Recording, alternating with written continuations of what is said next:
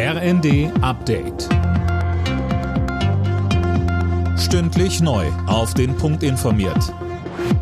Ich bin Daniel Stuckenberg. Guten Abend.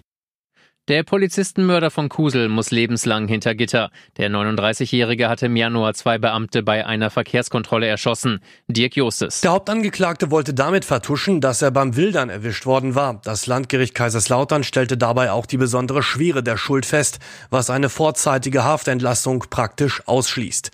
Der Kumpel des Hauptangeklagten wurde wegen Beihilfe zur Wilderei verurteilt. Er saß während der Tat mit im Auto. Ursprünglich stand auch er zunächst unter Mordverdacht, was sich aber nicht erhärtete. Im Prozess hatten sich beide Angeklagten gegenseitig belastet.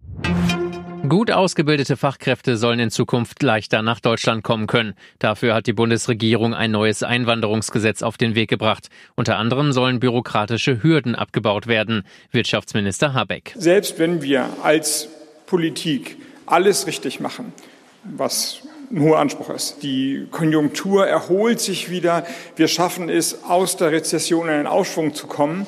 Ohne weitere Fachkräfte werden wir wirtschaftspolitisch nicht vorankommen. Das heißt, wir sind genötigt, hier schnell und entschlossen zu agieren. Kochsalzlösung statt Corona-Impfstoff. Im Impfskandal im niedersächsischen Shortens ist eine Krankenschwester zu sechs Monaten auf Bewährung verurteilt worden. Laut Gericht wollte sie vertuschen, dass ihr eine Ampulle mit Impfstoff runtergefallen war. Eine Impfgegnerin ist die 40-Jährige demnach nicht. Nicht nur gefühlt ist dieser Herbst ungewöhnlich warm gewesen. Daten des deutschen Wetterdienstes belegen jetzt, es war der drittwärmste Herbst seit Beginn der Wetteraufzeichnungen. Vor allem im Oktober wurden laut DWD Rekordtemperaturen erreicht.